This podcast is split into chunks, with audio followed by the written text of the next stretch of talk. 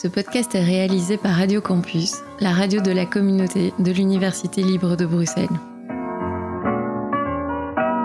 On n'est pas forcément obligé de hurler, de jeter les soutiens-gorge dans la rue et d'être lesbienne. Ah bah merde alors Cela vous est déjà arrivé de vous demander en regardant un film, une série, une pièce de théâtre, un reportage à la télé, quelles étaient les histoires qui se cachaient derrière le visage de ces femmes artistes, journalistes, activistes, politiques? Moi, personnellement, ça m'arrive tout le temps. Puis j'ai remarqué qu'on parlait peu d'elles dans les médias. Bien sûr, on va parler de leurs projets, mais d'elles. Vraiment d'elles.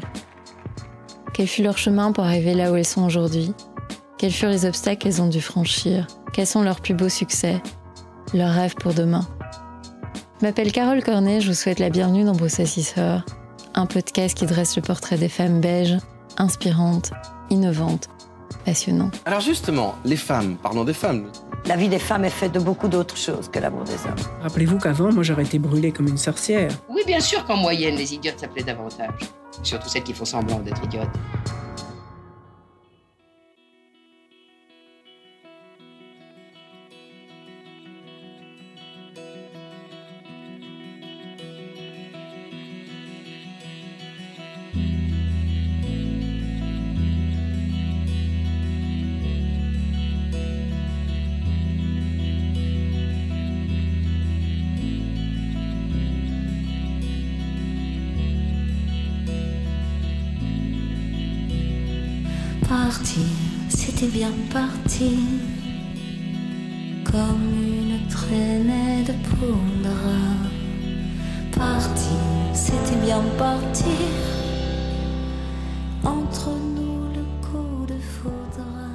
Aujourd'hui, j'ai le plaisir de recevoir Karine Claire. Karine Claire, vous êtes ce que j'appelle une artiste au sens large, tour à tour chanteuse, compositrice, autrice, comédienne. Vous avez créé le podcast Les Lyonnes, que j'aime particulièrement, au travers de vos créations, on ressent toujours un côté tendu, orageux et un côté très lumineux et très aérien.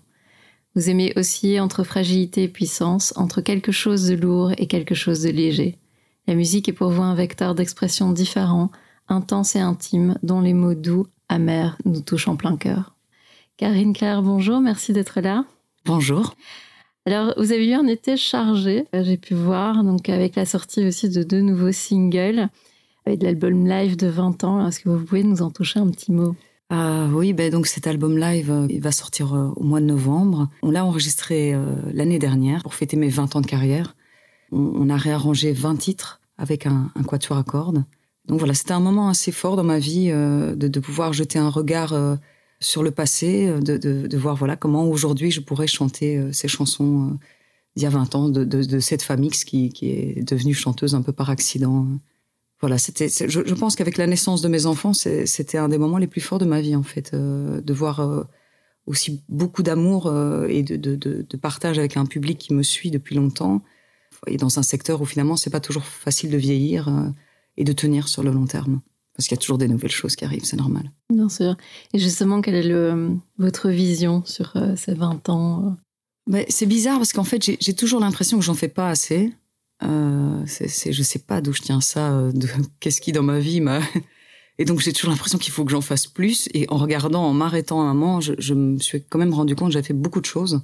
Et donc euh, le, fait de pouvoir me concentrer sur la musique et de, et de regarder en arrière euh, toutes ces chansons, ben, je sais pas dire. C'est, ça, ça m'a, en fait, ça, concrètement, ça m'a donné envie de continuer à écrire et à sortir bientôt un, un nouvel album. Bon, ce que je vais pas faire tout de suite, mais je me suis dit que c'était Souvent, on se plaint de pas avoir assez. On se dit oui, mais j'aimerais bien être plus connu, j'aimerais bien être plus ceci, plus cela.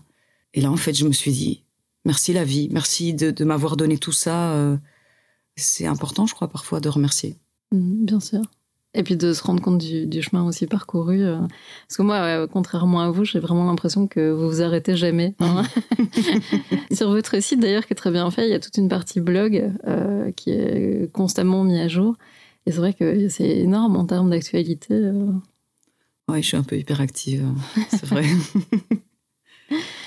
Mais j'aime bien parler des autres aussi, en fait. Donc j'ai tout ce que je fais moi, et puis après, je suis assez curieuse.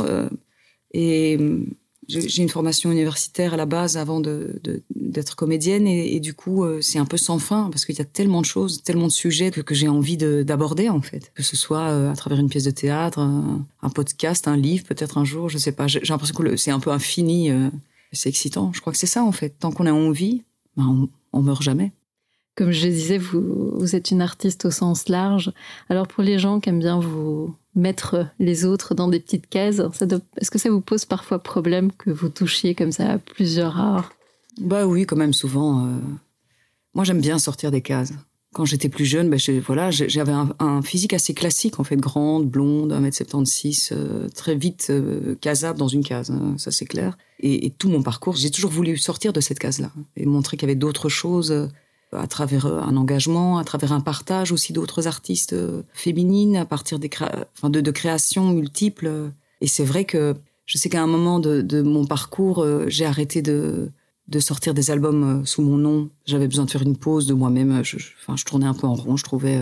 Donc à un moment, je suis devenue brune, un peu punk, explosive, hyper. Enfin, j'ai créé un nouveau personnage et, les gens ne comprenaient pas. Ils comprenaient pas qu'est-ce que je faisais parce que je, je sortais encore de, de ma case. Mais en fait, je crois que c'est ça que j'aime, c'est sortir Mm. des cases. Ouais. Surprendre, Oui. et s'amuser, c'est important. oui, essentiel. Bah oui, oui, non, mais parce que s'il y a plus de plaisir, ça sert alors autant faire autre chose. hein. Il y a suffisamment de, de causes à défendre. euh. Oui, puis je pense que c'est pas un- ce sont pas des métiers, je, je vais parler au pluriel puisque vous en, vous en avez plusieurs. Ce sont pas des métiers faciles et euh, je pense que s'il n'y a pas de passion derrière, on on le fait pas. On n'y arrive pas, en tout cas, je pense. C'est clair que si le seul moteur, c'est euh, d'être connu, euh, là, d'avoir une reconnaissance, bah, un- enfin, voilà, ça suffit pas. Alors on est très vite aigri, euh, et donc ça doit, il faut rester dans le plaisir et dans le partage. Pour moi, c'est ça l'essentiel en tout cas. Alors nous sommes fin septembre. Comment s'est passée votre rentrée et qu'est-ce que vous nous préparez pour euh, cette nouvelle saison qui commence? L'année s'est plutôt euh, bien terminée. Enfin, la- l'année euh, l'année dernière, pour moi, c'est la fin des vacances. Euh, j'ai- eu la chance d'être sur l'eau euh, au No Festival, qui est, qui, est, qui est un nouveau festival sur la Meuse à Namur, avec le comédien Nicolas Boyce. Et euh, il m'a invité à, à venir faire de la poésie sur l'eau. Donc, on a, on a joué sur une scène flottante. Euh, et donc, c'était de la poésie et du chant.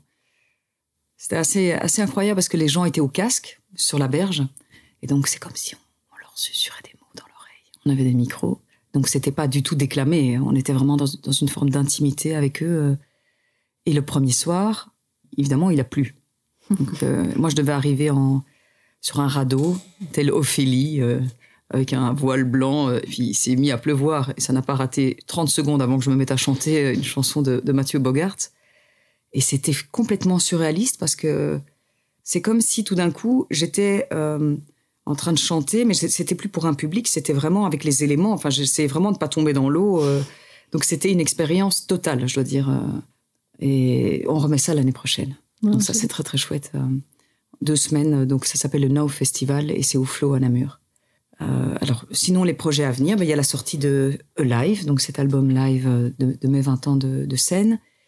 Je crée aussi un projet sur les frères Jacques, rien à voir, euh, euh, au mois de décembre à la ferme du Biérot, où là, euh, donc on est quatre, hein, puisqu'ils étaient quatre, les frères Jacques, c'est vraiment alors là, la chanson humoristique un peu plus ancienne, enfin c'est un, un peu désuète d'ailleurs, mais assez drôle.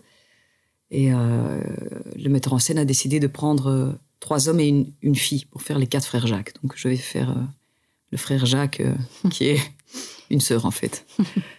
Et puis euh, après, je vais continuer avec euh, un autre projet de poésie que, que j'ai co-créé avec Rajena Bienkowski, qui est une pianiste, compositrice. Et là, c'est un projet qui tourne depuis deux ans, qui s'appelle euh, J'ai oublié d'être un homme, et qui est un projet qui met en avant les, les poétesses du 19e, 20e et 21e sur des thématiques universelles. Donc le, le- le principe de ce projet, c'est pas d'être un projet euh, féministe au sens euh, dur du terme, mais féministe au sens de donner des modèles et de parler de, thématiques qui touchent autant les hommes que les femmes, mais d'un point de vue féminin. Donc ça, c'est vraiment un très très beau projet. C'est chanter, euh, scander, parler sur des compositions originales de Krajina Bienkowski. C'est un projet vraiment qu'on a créé nous. Puis je suis en train d'écrire un spectacle autour des années 20 enfin, fin des années 20-30 à Berlin et autour de Marlène Dietrich. Donc ça, c'est pour la saison prochaine, si tout va bien. Ouais, une saison bien chargée. Oui, voilà. Je vais prendre ma machine à remonter le temps, comme ici dans ce podcast, on aime bien euh, bah, s'intéresser au parcours de la personne. Et donc, vous êtes né le 3 mars 1972 à Bruxelles. Vous Ouais. êtes une pure bruxelloise. oui, oui, tout à fait. Moi, j'ai un peu quitté Bruxelles pendant 20 ans, mais, mais je suis une pure bruxelloise. Je suis une AXL. Et euh, comment était votre enfance en grandissant ici à Bruxelles euh Alors, j'ai pas grandi à Bruxelles. C'est ça, en fait, le, le hic. J'ai vécu à Bruxelles jusque 3 ans. Et puis, euh, mes parents, euh, enfin, mon père était architecte. Et il y avait une nouvelle ville qui se construisait pas très très loin d'ici, qui est Louvain-la-Neuve. Il y avait tout à construire et donc beaucoup de travail pour, pour un jeune architecte. Et donc, on est parti avec mes parents là-bas. Donc, moi, je fais vraiment partie des, des enfants pionniers de Louvain-la-Neuve qui ont eu une enfance canon. Parce que on vivait dans une ville qui était en pleine construction, où c'était que des, une sorte de plaine de jeux géante pour nous. Et nos parents avaient quasi le même âge, en fait, que les étudiants. Du coup, c'était que des grandes fêtes. C'était les années 70. C'était des grandes fêtes autour de feux improvisés. euh, C'est pas le Louvain-la-Neuve d'aujourd'hui, qu'on connaît aujourd'hui, euh, qui, qui s'est un peu embourgeoisé. Mais c'était une, une ville où, voilà, on, fermait jamais les portes à clé, on était tout le temps les uns chez les autres. Et puis, nos parents ne savaient jamais où on était, en fait. C'est dingue. On partait, on revenait euh, à 8 heures, euh, on se promenait partout, il n'y avait pas de voiture. Donc, c'était une enfance très libre, où tout, tout est encore en- un peu en construction. Je crois que ça, c'est quelque chose qui m'a vraiment euh, construite, moi, personnellement. C'est que tout peut être construit à n'importe quel moment. Aujourd'hui, il n'y a rien. Demain, il y a un appartement. Enfin, je sais pas, c'est un- une, une forme de, de liberté comme ça, totale. Et, de, et si c'est pas possible, ben, on se dit, ah ben non, en fait, c'est possible. Je crois que ça a vraiment forgé mon caractère. Et vous baignez aussi dans l'art. Euh, votre père euh, écoute beaucoup de musique. Oui, mais mes, mes deux parents ont toujours été euh, très très curieux. Ma mère euh, était très euh, sportive, elle faisait de la danse quand elle était plus jeune. Je crois qu'elle aurait pu devenir même professionnelle. Bon, après, elle a eu des, des soucis de, de ligaments, donc elle n'a pas pu. Et mon père, lui, bah, il était, il avait rêvé d'être peintre. Et puis bon, à l'époque, c'était pas très bien vu, donc il est devenu architecte. Mais il peignait toujours. Et puis il écoutait, c'était un passionné de musique. Vraiment. euh, donc on a écouté beaucoup de choses à la maison. euh, alors bien sûr un peu de chansons françaises, mais c'était quand même plutôt un répertoire anglo-saxon. euh, et, et c'est chouette parce qu'il est resté curieux encore aujourd'hui. Et, et, encore aujourd'hui, il me fait découvrir des groupes que je connais pas. C'est chouette. Et pourtant, petite, vous rêvez de devenir actrice, comédienne? Oui. En fait, j'ai jamais imaginé être chanteuse. C'est ça qui est bizarre. Alors, j'ai toujours écrit. J'aimais beaucoup écrire. J'étais en français 6, ça n'existe plus cette option, mais on, avait vraiment des ateliers d'écriture. Et alors, c'était le théâtre pour moi. Je pense que depuis que j'ai 6-7 ans, je veux être comédienne. J'étais à l'académie euh, dès mes 13 ans. euh. J'ai fait tout un parcours. Alors, j'ai fait euh, l'histoire de l'art à l'UCL, plus parce qu'au départ, mon père voulait quand même que je fasse d'abord des études universitaires. Et puis, en fait, je comptais faire que deux ans, puis finalement, j'ai fait les quatre ans. Et puis après, j'ai fait le conservatoire à Liège. Donc, j'avais envie de jouer, vraiment euh, une envie hyper ancrée. euh. Quand j'étais plus jeune, j'étais vraiment fascinée par, par euh, les, les vieilles actrices hollywoodiennes, Jean Harlow, justement, Marlène Mhm. Dietrich. Et puis, je me suis rendu compte, en fait, c'est drôle parce que quand j'y repense, avant de faire le conservatoire, donc quand j'étais en, en humanité artistique, j'ai un, un de mes professeurs qui m'a dit, mais ce sera pas facile. Euh, il m'a dit, ce sera pas facile parce que tu vas être coincé par ton image. J'avais 17 ans et je, je comprenais pas, en fait. Je comprenais pas pourquoi il me disait ça. Et puis après, j'ai compris. Et donc, c'est pour ça que je suis allée au Conservatoire de Liège, où là, on travaillait beaucoup sur des contre-emplois, des, des rôles vraiment différents, qui n'étaient pas spécialement liés au physique. Moi, j'avais plus envie de jouer euh, Antigone, la sombre Antigone, que Mhm. la belle Ismène. Enfin, c'est pour donner une image. Et finalement, en fait, c'est vraiment la musique qui m'a apporté ça, qui m'a permis d'aller dans ces zones plus orageuses dont, vous parliez tout à l'heure. Mhm. Donc, la musique m'a apporté, en fait, une forme de liberté que je pense que comme comédienne, j'aurais moins trouvé et que je peux trouver aujourd'hui parce que je suis un peu plus âgée, justement. Comment vous viviez à l'époque d'être justement euh, cantonné euh, dans certains rôles ou d'être un peu, entre guillemets, prisonnière d'une certaine image que les gens ont de vous? Ça devait pas être évident quand même. Bah, Ça m'énervait. Enfin, après, il y a des choses plus graves, hein, Oui. je- de- fondamentalement. euh, Mais bon, juste par rapport à mon petit ego, oui, ça m'énervait un peu. Franchement, il y a toujours cette notion euh, un peu blonde, bête à manger du foin. Et j'ai jamais été comme ça. Je, je pense que je suis quelqu'un d'assez ouvert, euh, curieux. euh, et donc, c'est vrai que ça, c'est un truc pénible parfois quand on est une femme. euh, que les retours qu'on a, enfin en tout cas moi-même quand j'étais plus jeune euh, comme, comme musicienne et comme autrice, c'est toujours quelque chose de, qui est lié à, à une forme d'esthétique, de douceur, de la jolie Karine Claire, la machin. Y a un moment, je dis, mais enfin, j'ai des textes, quoi, les gars, j'ai des choses à dire, j'ai envie de partager, je suis pas que douce et jolie, et enfin, alors j'ai pas envie qu'on dise la vieille moche Karine Claire, c'est pas ça que je veux dire, mais parfois, je trouve que Mm. ça mériterait d'un peu se creuser la tête quand même euh, par rapport aux artistes féminines, parce qu'on n'est pas que ça, en fait. Oui, bien sûr. Bien sûr, bien sûr. Donc vous faites le conservatoire de Liège, hein, où vous sortez en 1998 avec le premier prix. C'est quand même pas rien. Comment vous le vivez à l'époque Ah bah, je suis contente. euh. Je suis contente. Euh, Bon, après les prix, moi, c'est pas ça qui m'importe tant que ça. euh, Mais c'était surtout, voilà, maintenant, tu peux être professionnel et tu vas pouvoir commencer à travailler.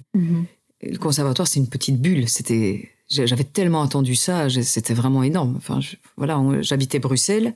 À l'époque, je faisais la navette parce qu'il fallait que je travaille, euh, comme c'était pas mes premières études. J'avais l'impression de- d'enfin vivre ma vie. euh. Donc, quand j'ai eu terminé, ben, j'ai commencé à travailler ici à Bruxelles. euh. C'est assez touchant hein, de se dire euh, les premières fois où, où finalement on va sur scène et on est payé pour ça, où ça devient vraiment un métier. Parce que bon, c'est bizarre d'être payé pour jouer. Enfin, Mm. quand on prend comme ça le, le terme. euh.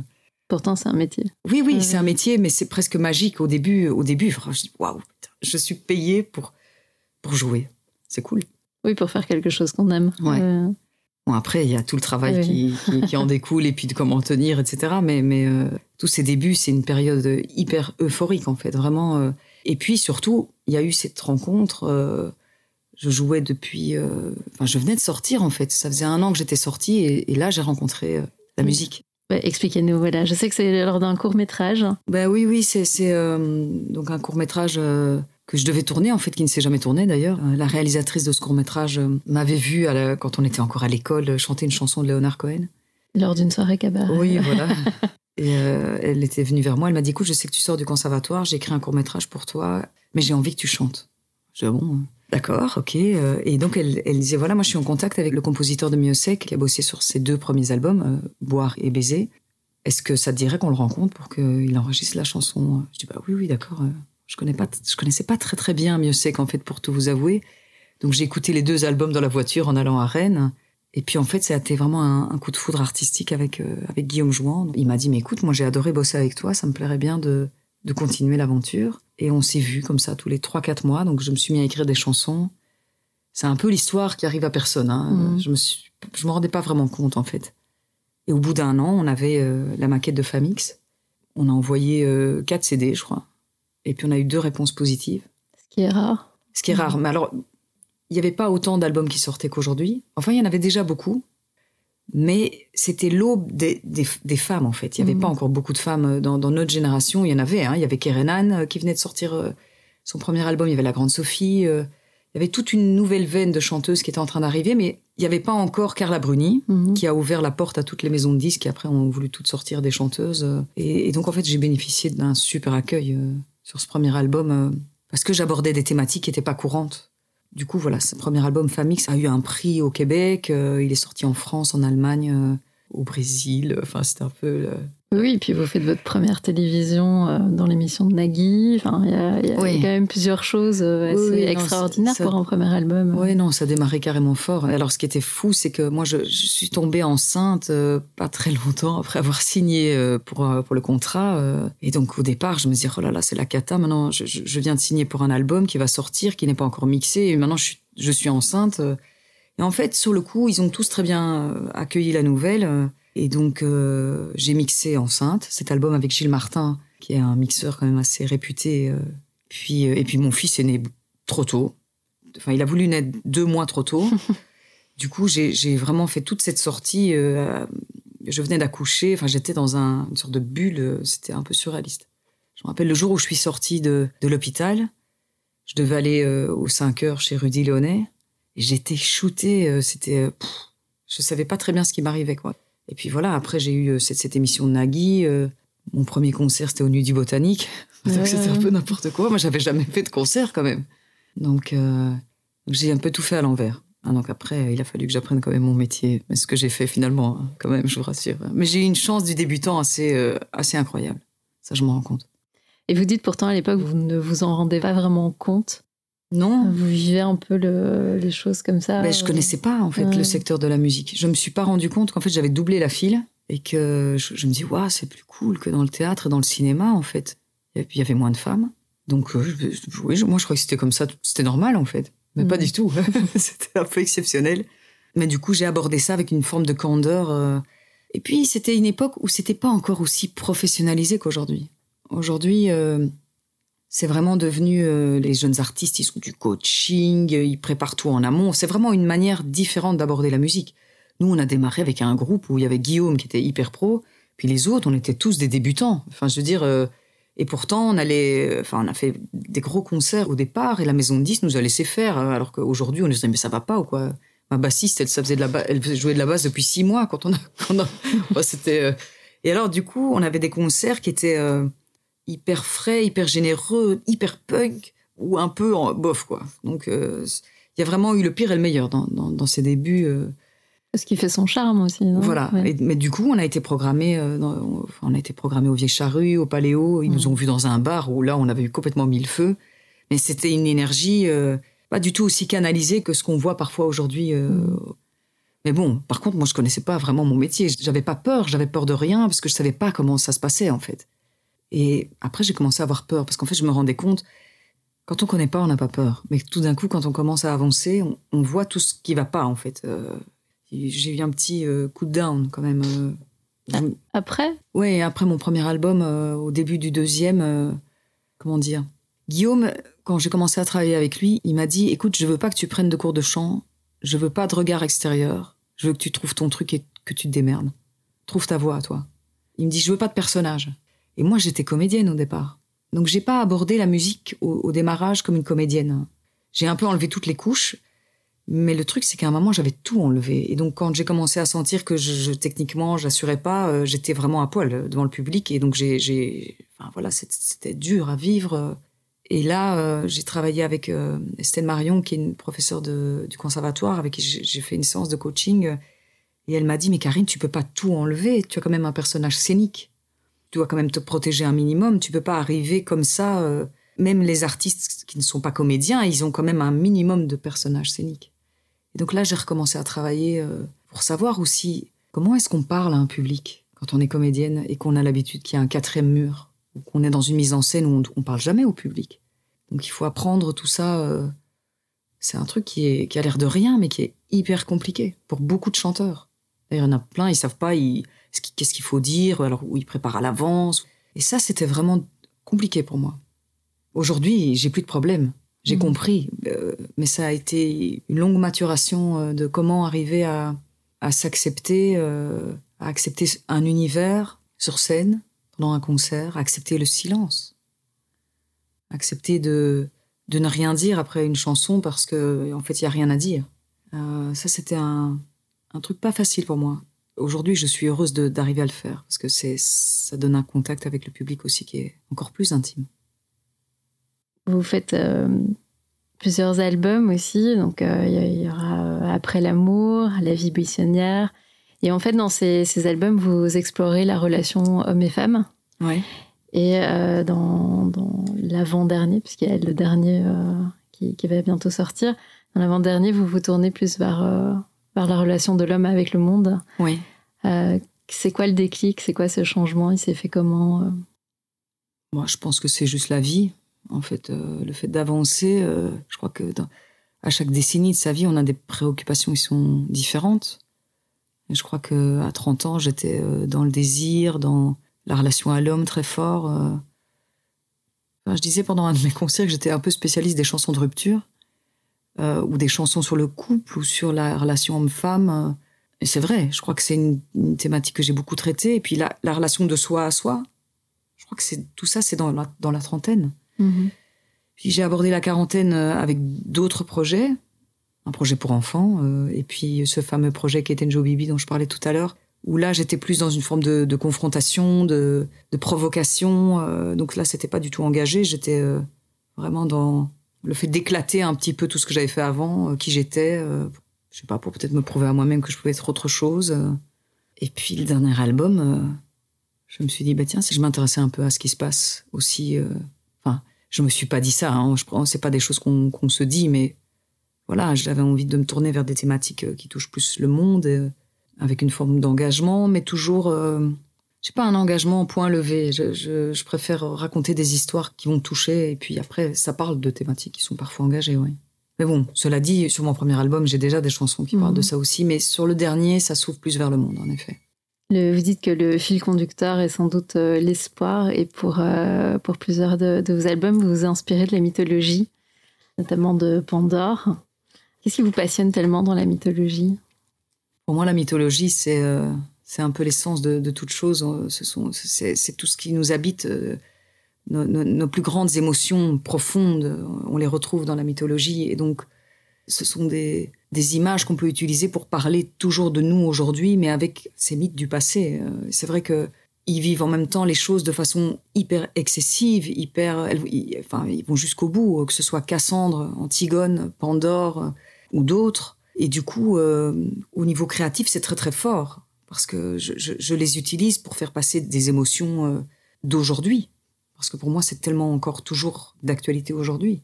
Euh, Antigone, euh, alors il y a plusieurs moyens d'aborder Antigone, mais la manière dont je l'ai abordée, je m'inspire vachement de l'écrivain belge Henri Beauchot, et qui lui présente non pas une Antigone a- adolescente un peu écervelée, mais, mais une Antigone citoyenne. Donc c'était l'occasion d'utiliser Antigone pour parler d'une forme de citoyenneté, de ce qu'on peut accepter ou pas accepter par rapport à ce qu'on nous impose. En même temps, euh, c'est très visuel et Mhm. très euh, porteur euh, au niveau dramatique sur scène. Là, là, sur le coup, je peux plonger dans la comédienne à, à 100%. Et donc, c'est vrai que dans mon répertoire, il y a évidemment aussi un rapport aux lettres, que ce soit à travers la mythologie ou alors euh, par rapport à la mise en musique de textes littéraires ou théâtraux. J'ai fait des collaborations, je rigole toujours euh, sur scène avec ça, mais avec, avec Musset, euh, avec Pessoa, avec Taslim Nasrin, avec, avec tout un tas de poètes euh, ou d'auteurs dramatiques. J'essaie de porter leurs mots euh, ou de les adapter, c'est selon, parce que, enfin voilà, c'est tellement beau que Mhm. c'est chouette de pouvoir partager ça. Oui, puis finalement, je pense que c'est peut-être le point où tout se rejoint par rapport à, à votre parcours de comédienne et de pouvoir apporter ça en plus, en fait, finalement. Oui, oui, oui, oui, oui sans doute, ouais. Oui, Mhm. oui. Vous avez fait aussi une chanson euh, sur la Belgique.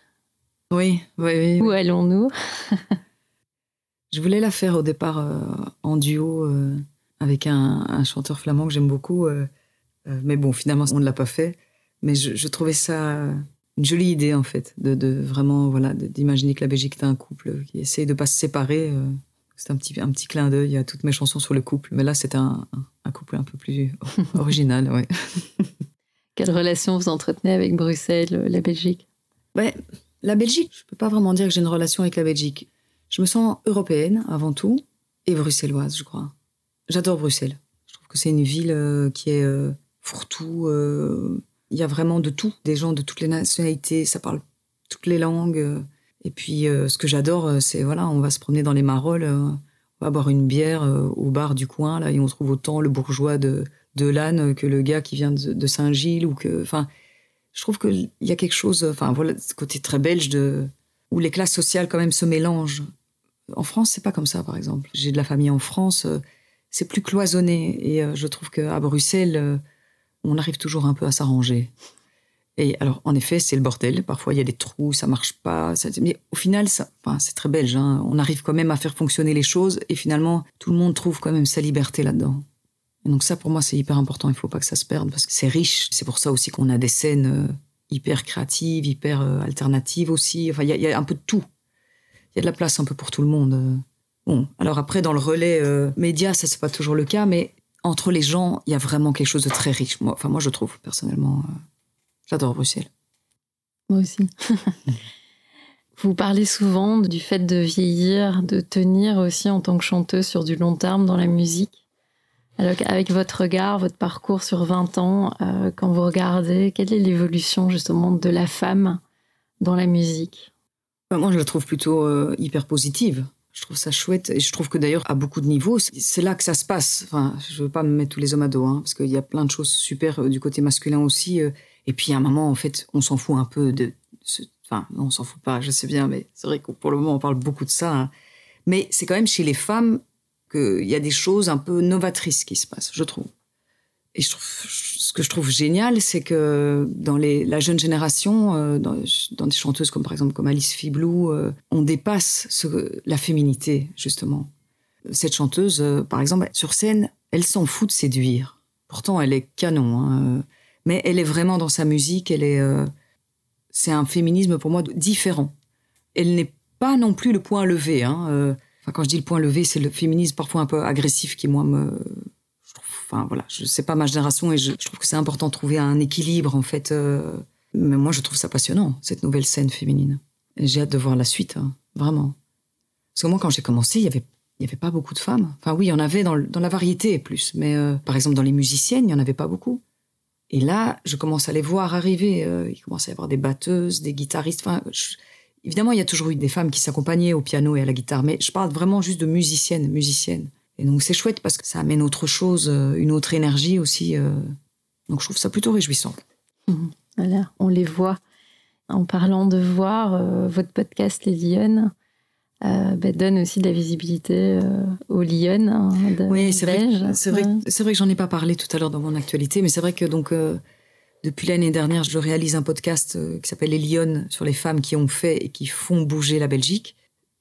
Voilà, je pense que c'est mon féminisme à moi, c'est de donner des modèles, parce que pour moi c'est ça qui est important, c'est de donner des modèles euh, aux petites filles, des modèles euh, d'ingénieurs, d'avocates, de batteuses, de, enfin, à tous les niveaux. Et ça se passe très très fort dans les médias pour le moment, mais j'avais envie de le faire par rapport à la Belgique. Et donc euh, j'ai déjà sorti quatre épisodes, deux sur l'éducation des, des jeunes filles, donc qui retrace vraiment euh, toute l'éducation des jeunes filles en Belgique au 19e et au 20e, avec deux professeurs d'université, euh, avec Anne Morelli et Valérie Piette.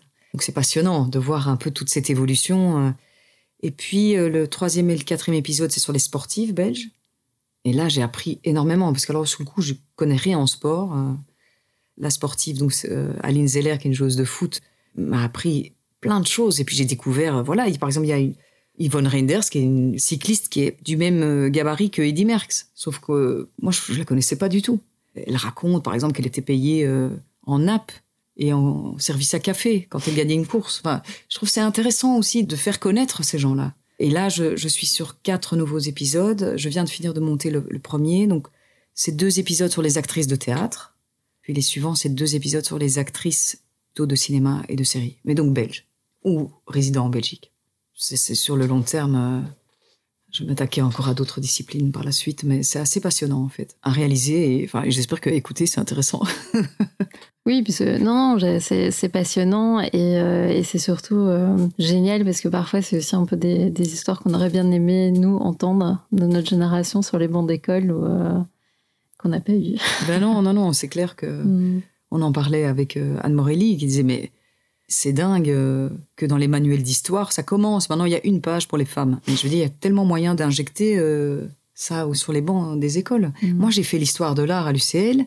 À part euh, Camille Claudel, je me rappelle pas avoir parlé d'artistes féminines. Je veux dire, euh, Mm. pendant la Renaissance ou l'époque baroque. Enfin là, là, je les découvre aujourd'hui.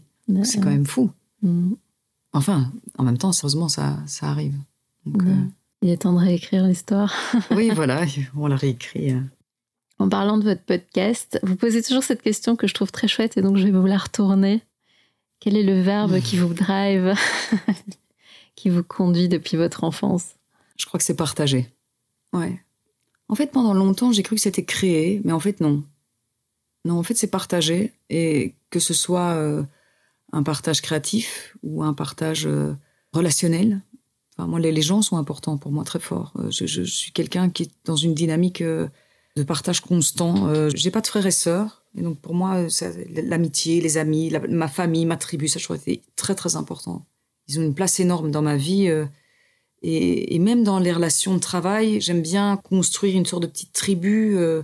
D'ailleurs, je pense que ça m'a parfois desservi. Parfois, j'aurais dû rompre certaines relations que j'avais pour aller plus loin au niveau de ma carrière, mais en fait, c'était trop douloureux pour moi. Et donc, euh, oui, vraiment, je crois que c'est vraiment mon moteur, c'est le partage. C'est pour ça que quand on me dit com- comment est-ce que vous vous définissez, ben, je, je pense que je ne peux pas dire chanteuse, actrice, autrice. Non, je crois que je suis euh, une partageuse. Voilà. Et après, il y a des médias différents. Oui, vous touchez à beaucoup de médias, c'est ça qui est bien. vous partagez beaucoup. C'est vrai, donc c'est, enfin, je, trouve que vous êtes une artiste euh, très généreuse. C'est chouette. Vous avez écrit d'ailleurs sur votre blog euh, une jolie lettre euh, qui est à l'intérieur d'ailleurs de votre album qui va sortir pour vos 50 ans. Et vous disiez aussi, je fêtais mes 50 ans et les 20 ans. Qu'est-ce que vous avez envie de dire à Karine Claire d'il y a 20 ans? Hmm. N'aie pas peur, peut-être. Je crois que j'avais plus peur euh, quand j'étais plus jeune. J'avais beaucoup le syndrome de l'imposteur. Quand je lis les premières interviews que j'ai faites sous la couche euh, hyper enthousiaste et spontanée que j'ai toujours eue, il y a quelqu'un qui s'excuse tout le temps, en fait. Je m'excuse tout le temps. Parce qu'en fait, j'étais comédienne, puis j'étais pas chanteuse, et puis en fait, je savais pas vraiment qui j'étais. euh, donc j'ai l'impression que je me justifie tout le temps. Et aujourd'hui, euh, ça va mieux. J'ai moins peur. Et c'est en cela que je trouve que vieillir, c'est bien. Et c'est bon. Je me connais beaucoup mieux. Ouais, je crois que je lui dirais n'aie pas peur. Ne pas avoir peur. C'est un joli mot de la fin. Mais Karine, merci. Merci d'être venue, d'avoir parlé avec autant de sincérité. Pour tous ceux qui veulent suivre votre actualité, vous avez un magnifique site. J'en ai déjà parlé, karineclair.com. Comme. voilà. Et les réseaux sociaux, bien entendu. Merci beaucoup. Merci. Au revoir. Si cet épisode vous a plu, n'hésitez pas à le partager, à mettre des étoiles sur Apple Podcast et à en parler à votre entourage. Abonnez-vous sur nos réseaux sociaux où nous partagerons les recommandations de nos invités.